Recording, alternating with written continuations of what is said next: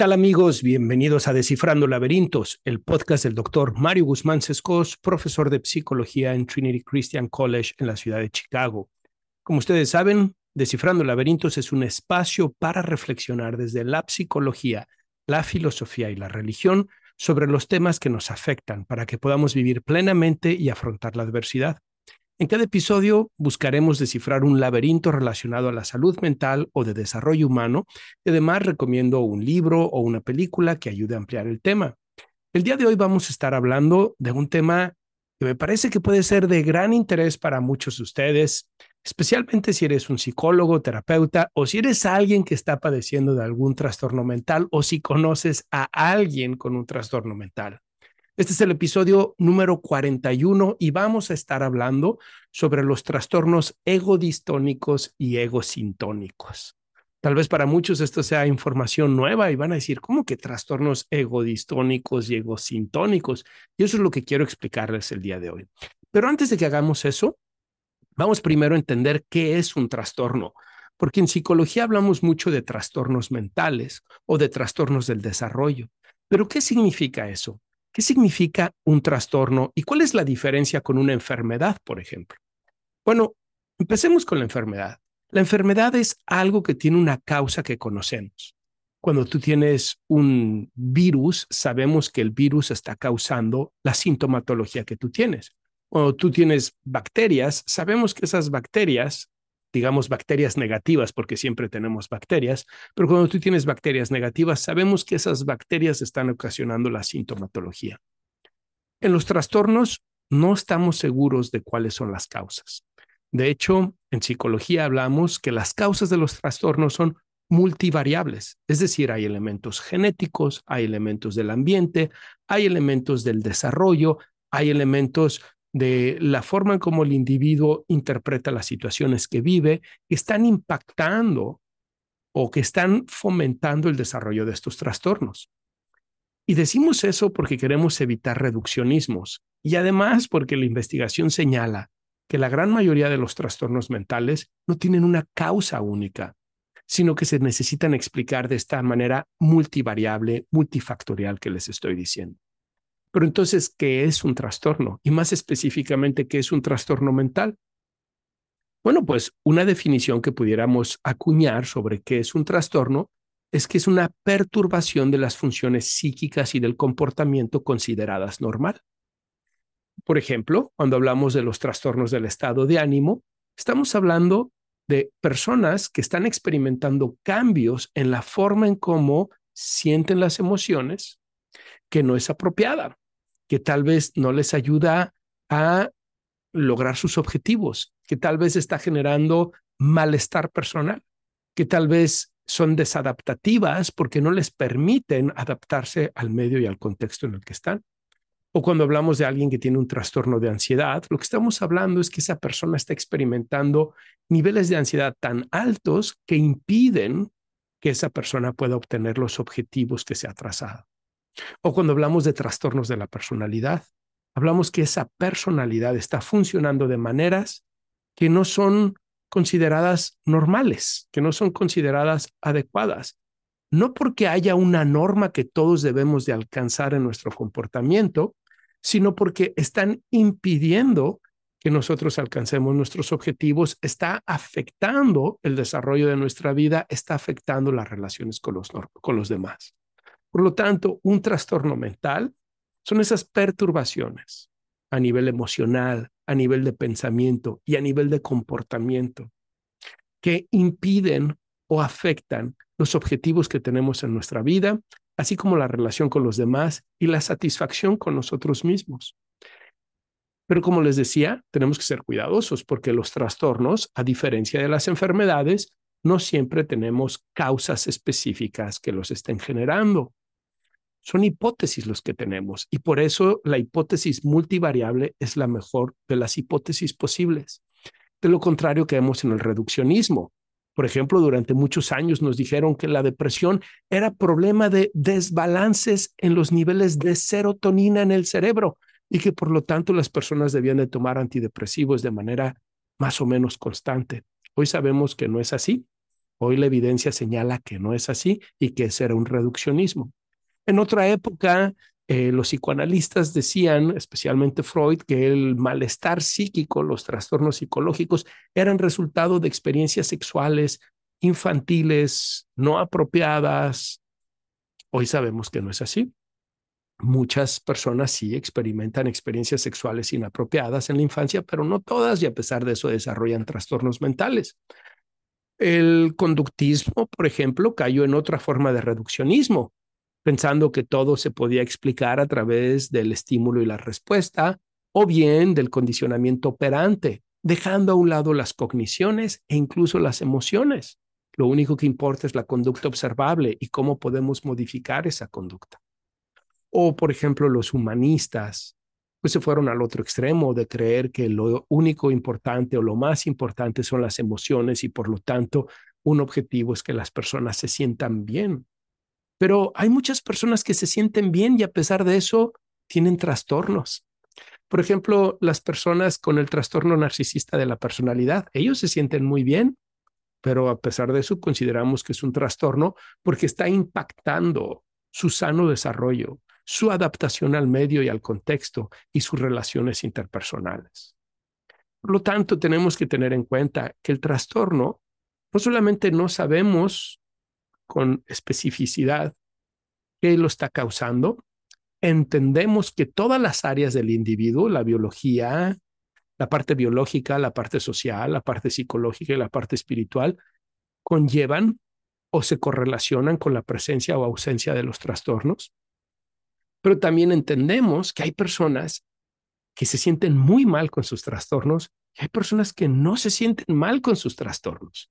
Y justo de eso vamos a hablar hoy, de cuáles son esos trastornos egodistónicos y egosintónicos. ¿Qué significa esto de egodistónico y egosintónico? Pues bien, estos son conceptos que son herencia del psicoanálisis. El psicoanálisis ha dado eh, conceptos muy importantes que incluso los que no somos psicoanalistas los utilizamos porque han probado ser válidos. Y este es uno de esos conceptos. También, por ejemplo, los mecanismos de defensa o también, por ejemplo, la teoría del apego de John Bowlby es algo que utilizamos en distintas orientaciones y no solamente en el psicoanálisis, porque nos ayuda a entender experiencias psicológicas que la gente tiene con respecto a los trastornos egodistónicos y egosintónicos, este es un concepto que, como les decía, es una herencia del psicoanálisis. Y lo que los psicoanalistas eh, querían hablar con esto es que hay conductas, pensamientos y emociones, así como formas de relacionarse que están en sintonía con el ego, con el yo, con el concepto que tengo de mí mismo y hay conductas, pensamientos, emociones, formas de relacionarme que no están en sintonía con ese ego, con ese yo, con ese sí mismo. Los psicoanalistas utilizan la palabra ego para hacer referencia al yo, para hacer referencia a ese concepto que tenemos de nosotros mismos. Y así pues, hay personas que experimentan sus conductas, sentimientos, sus pensamientos y se sienten bien con ellos. Hay personas que por el contrario se sienten muy mal. Y cuando esos comportamientos, emociones o pensamientos llegan a niveles que no son adaptativos, que generan conflicto emocional, que generan problemas en las relaciones de pareja, pues es que los consideramos trastornos.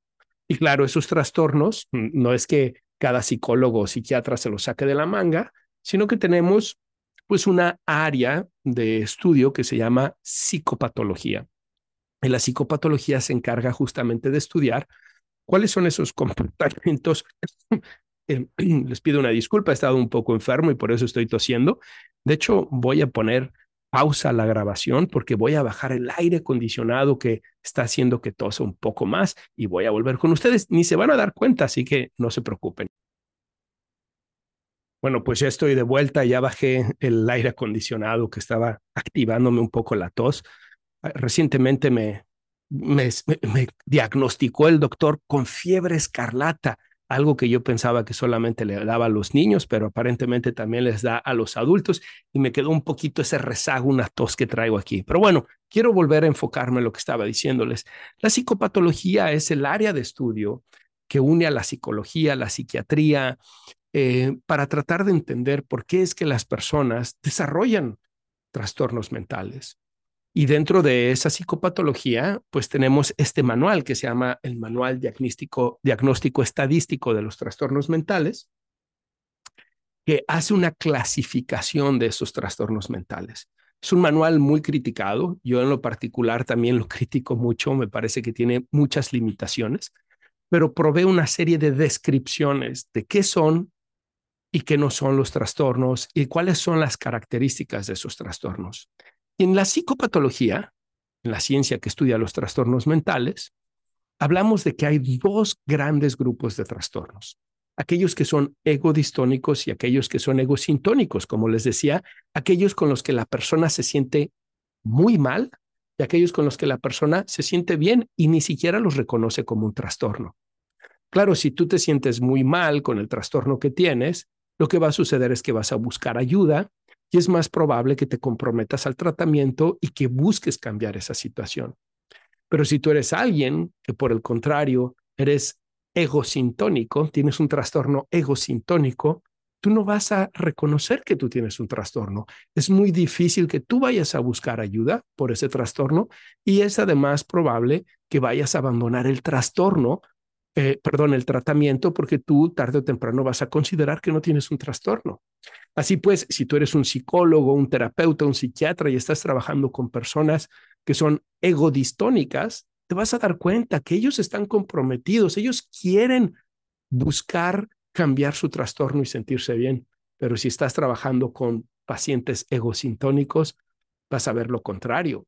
Y es muy importante que tú aprendas a distinguir qué trastornos son egodistónicos y egosintónicos, porque tu tratamiento en gran medida se va a basar en eso. Si tienes pacientes que son egodistónicos, los vas a tratar de una manera y si son egosintónicos, los vas a tratar de otra manera. O si tú, por ejemplo, tienes un familiar con un trastorno egodistónico o egosintónico, tu relación va a ser diferente con él. Tal vez si es egodistónico, si se siente mal con lo que tiene, vas a sentir compasión, empatía, vas a querer ayudarle. Pero tal vez si él se siente bien con lo que tiene, si él no quiere tener un problema, lo que va a suceder es que tal vez tú te alejes y te sientas mal con ese familiar, ese ser querido, porque no está haciendo los cambios que necesita para estar bien. Entonces, habiendo dicho que es un trastorno y cuáles son, eh, cuáles son las características de los trastornos egodistónicos y egosintónicos, ahora quiero hacer un enlistado de cuáles son esos trastornos egodistónicos y egosintónicos. Vamos a empezar con los trastornos egodistónicos con los trastornos que las personas no se sienten bien y que ellos quisieran superar lo que están experimentando. El primero es el trastorno depresivo mayor. A la gente no le gusta estar deprimida. La gente se siente tan mal de estar deprimida que buscan ayuda terapéutica y buscan psicólogos, buscan psiquiatras, buscan eh, tratamientos alternativos. Incluso llegan a sentirse tan mal que ven a la muerte como una solución. Por supuesto, no es la solución, pero no hay ninguna otra enfermedad, ningún otro trastorno que parte de sus síntomas sea el deseo de morir y el intentar morirse, matarse a sí mismos.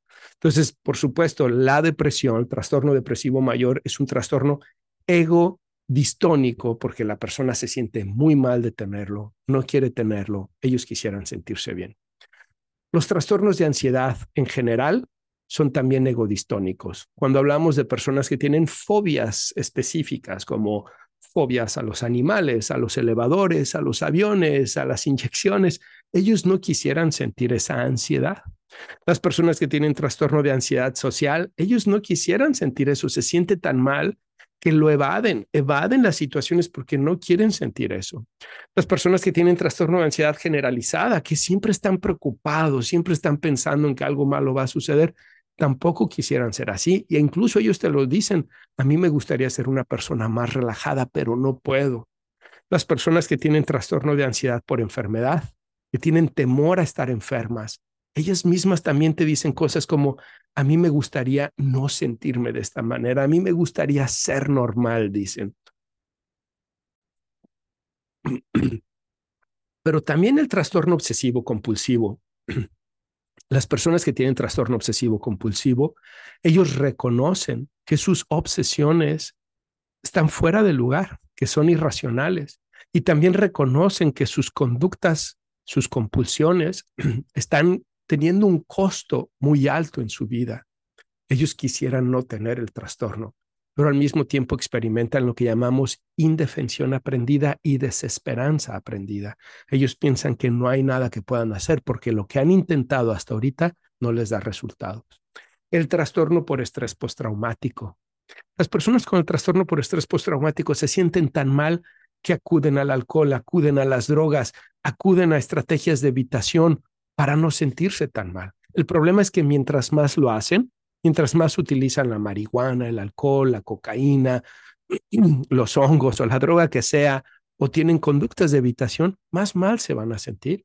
Porque el trastorno por estrés postraumático, al igual que los demás trastornos, requieren del afrontamiento de la experiencia temida. Mientras más se evada, más se sostiene el trastorno.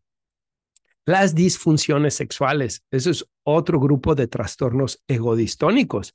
Las personas que tienen eyaculación precoz o que tienen eh, disfunciones sexuales de otro tipo, como la dispaurenia, por ejemplo, eh, son personas que ellos no quieren tener esa experiencia, se sienten mal, se sienten tan mal que muchos de ellos dejan de tener vida sexual. El trastorno depresivo persistente, lo que antes llamábamos distimia, es también un trastorno que la persona se siente tan mal que no quiere experimentarlo. Pero nuevamente experimentan la desesperanza y piensan que no hay nada que puedan hacer para cambiarlo. Pero ellos quisieran ser felices, ellos no quisieran sentirse deprimidos. Esos son algunos de los trastornos egodistónicos. Y si tú eres un psicólogo, psiquiatra, terapeuta y trabajas con ellos, necesitas fortalecer mucho la alianza terapéutica y proveer de mucha esperanza de que a través del tratamiento van a encontrar formas en conjunto para superar las dificultades que tienen. Ellos no quieren sentirse así, están acudiendo contigo porque quieren sentirse mejor y tú necesitas ayudarles a encontrar las estrategias que les vayan a ayudar a eso. Tienes que ser también muy paciente porque muchos de ellos les va a costar mucho trabajo.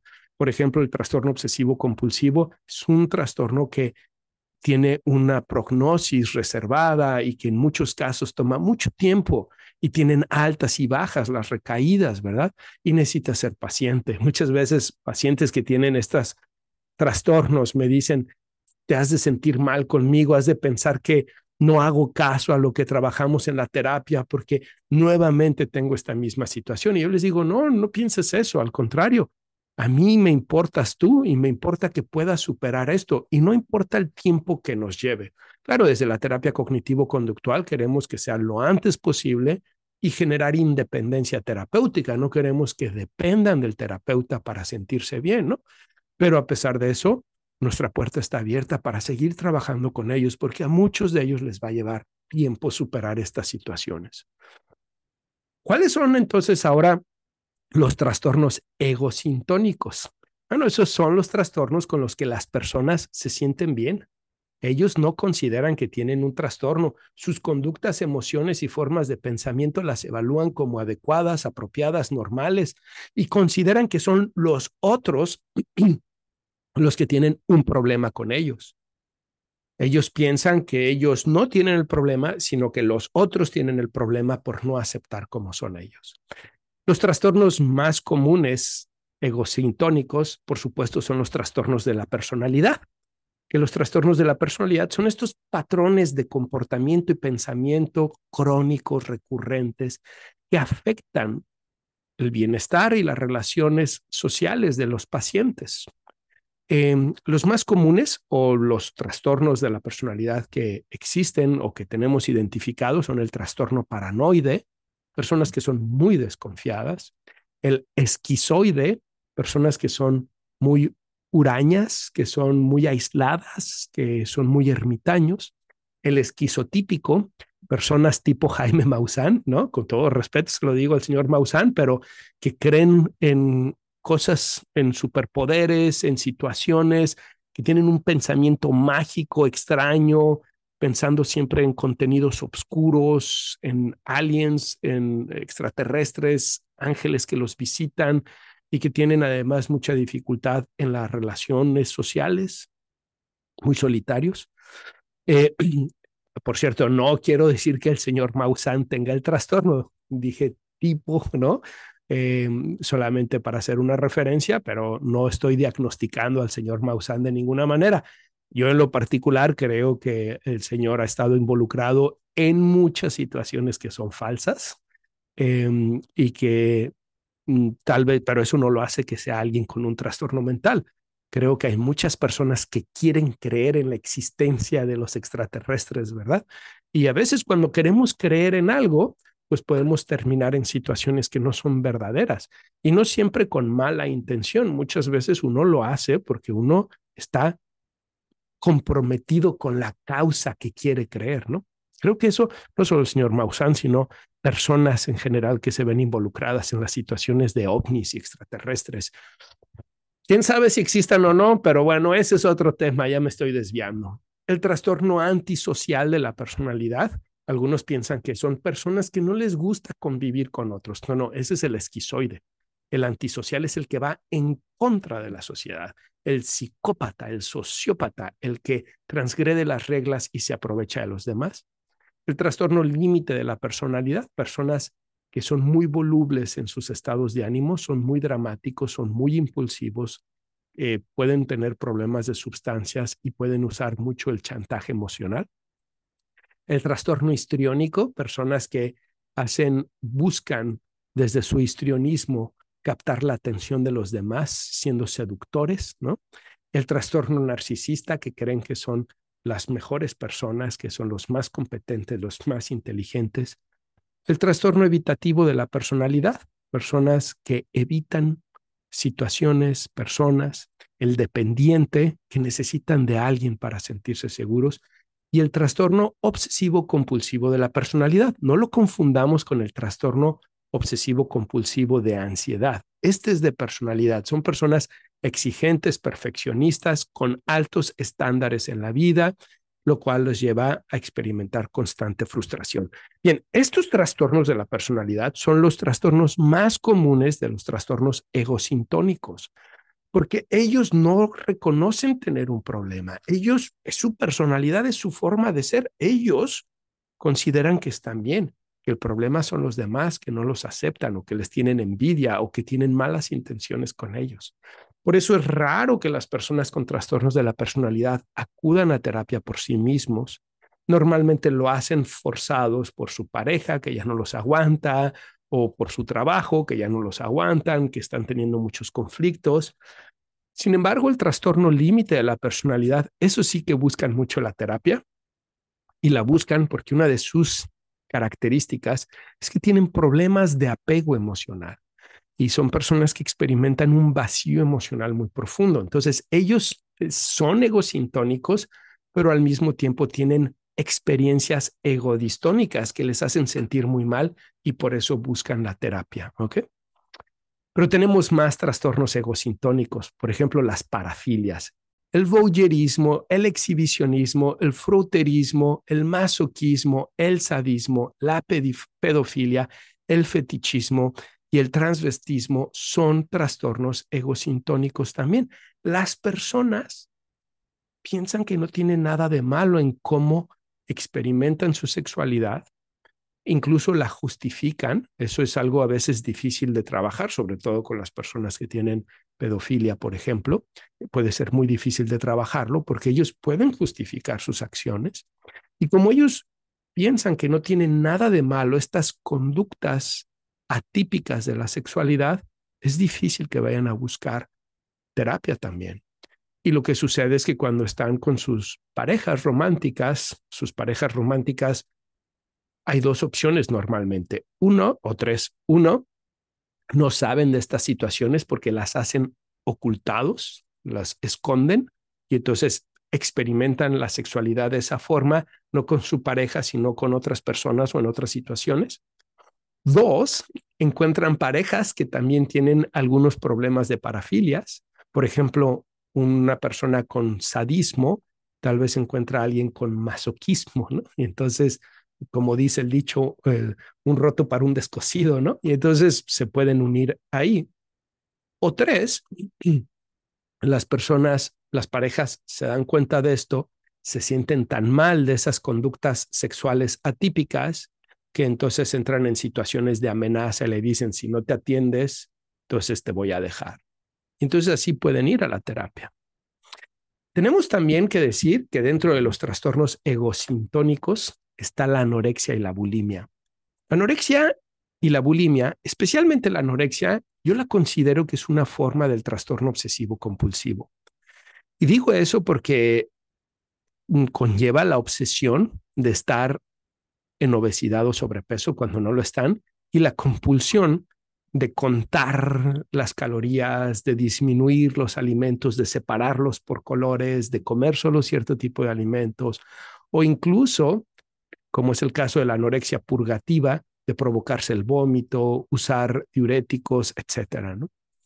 Pero si tú le preguntas a una persona con anorexia o con bulimia, sobre todo con anorexia, ellos te van a decir, yo estoy bien, yo me siento bien con lo que hago. Incluso se sienten orgullosas cuando bajan de peso, ¿no? Y les dices, oye, estás en una situación de desnutrición, te estás poniendo en riesgo, puedes morir de esto.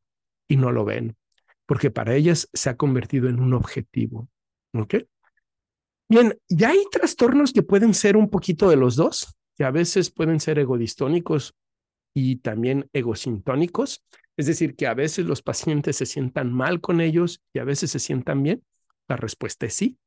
Por ejemplo, los trastornos por uso de sustancias, las personas que generan dependencia a sustancias como el alcohol, la marihuana, la cocaína, en una fase inicial suelen justificarlo y suelen decir yo no tengo un problema, eh, yo puedo controlarlo, de hecho, me sirve. Hoy vemos mucha justificación del uso de la marihuana, por ejemplo, como se ha estado promoviendo tanto en los medios y por los gobiernos, de manera muy extraña que eh, tengo algunas hipótesis de por qué la están promoviendo tanto, a pesar de la evidencia que tenemos de los efectos nocivos para la salud.